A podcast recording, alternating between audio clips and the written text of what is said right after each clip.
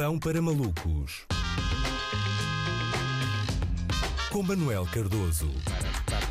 Ora viva Luís, e eu tenho utilizado os fins de semana, os últimos fins de semana, para desbloquear experiências, não é? Coisas que não fazia há muito tempo por causa da pandemia. No fim de semana passado fui ver um jogo de futebol ao vivo, esta semana dediquei mais aos eventos sociais. E era também suposto uh, matar as saudades de celebrar um título, uh, mas um grupo de jovens alemães decidiu ontem que a tradição de eu ser futbolisticamente infeliz desde que o Pão para Malucos começou a ser diário se iria manter, não é? Incrível. O Pão para Malucos também começou uh, em 2020 e transmite-se através do ar, por isso é provável que o Benfica faça um documentário a culpar esta rubrica pela época desastrosa. Uh, enfim, este fim de semana fiz praia, uh, fiz, minto, não fiz praia, fui à praia, não é? Ir à praia e fazer praia são conceitos diferentes. Uh, ir à praia é uma escolha, fazer praia é cumprir uma obrigação que uma entidade obscura nos força, não é? Daí fazer é utilizada por pessoas que dizem é pá, tenho de fazer praia este ano, como quem diz é pá, não posso esquecer de fazer o IRS deste ano, não é? Este ano voltaram a estar em vigor os semáforos nas, nas praias, mas a praia a que eu fui era só uma assistência de passagem. Bastava olhar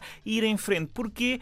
Porque estava vazia. Éramos o único grupo naquela praia. Nem o Tom Hanks garantiu tanto distanciamento social numa praia. Nós é que estupidamente não levámos uma bola Wilson porque supostamente é proibido dar uns toques. Estava vazia por uma simples razão. Estava um péssimo dia de praia, não é? Só que eu não verifiquei no Wind Guru, uh, pelo que ignorava que ia meter a toalha ao lado de um jato de um avião comercial, não é? O meu almoço foram partículas de rocha sedimentar. Não foi bem um, um dia de praia com amigos, não é? Foi uma experiência, estava imenso vento, o mar estava bravo e estávamos três, estávamos três pessoas na praia, todas de calções de banho que dão pelo joelho. Quando cheguei a casa, mudei logo o nome do grupo do WhatsApp para Triângulo das Bermudas. Oh, ah, viu que fizeste isso. A segunda experiência pré-pandémica que desbloqueei este fim de semana foi o Double Date. Uh, e atenção, parece pouco, uh, mas o Double Date era claramente o tipo de experiência que me deixava mais reticente quanto a, a, a retomá-la, não é? Na medida em que o confinamento sugou-nos uh, capacidades de interação social e o Double Date é dos rituais gregários mais exigentes e que mais desenvoltura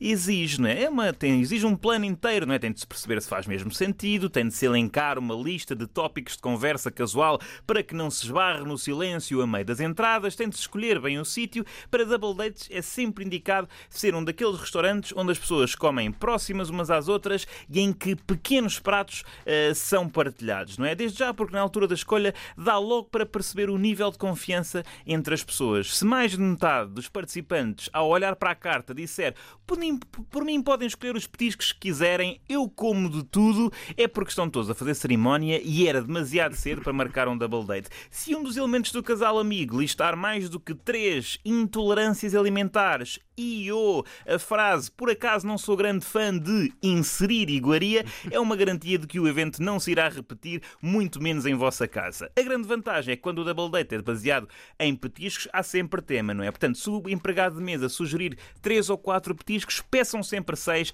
porque assim garantem mais 20 minutos de conversa. Problemática quando antes de sugerir três ou quatro, o, o empregado chega à mesa e diz: Não sei se já conhecem aqui o conceito. Exato, exato. Ah, isso é trágico. O conceito da partilha é muito complexo de, de perceber.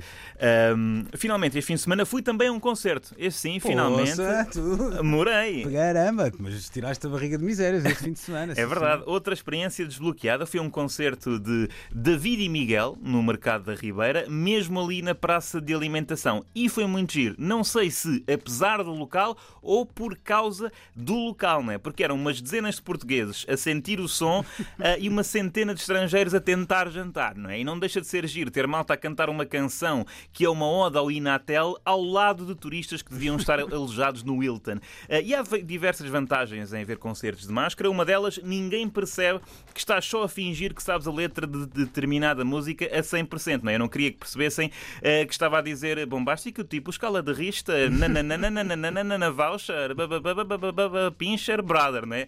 Eu queria que percebessem, achassem que eu sabia tudo. Mas foi giro, acho que estamos a abrir os horizontes no que respeita aos recintos culturais, não é? Aqui há uns anos tínhamos uma exigência que era quase snob, não é? É pá, concertos no campo pequeno faz-me sempre confusão. Aquilo é uma praça de toiros, quer dizer, obviamente não tem as condições acústicas que se exigem, por amor de Deus, para um concerto. Se me falares uma cultura gesta, aí sim que é ali ao lado. Agora, somos muito mais pragmáticos. Bom, vou hoje a um concerto. Ok, é onde? Pá, é num food court. É num food court ali ao lado onde se metem os tabuleiros com os pratos sujos. Ok, vou só a casa buscar o cartão de refeições e deixar lá os óculos, que dá-me ideia que vai haver moche.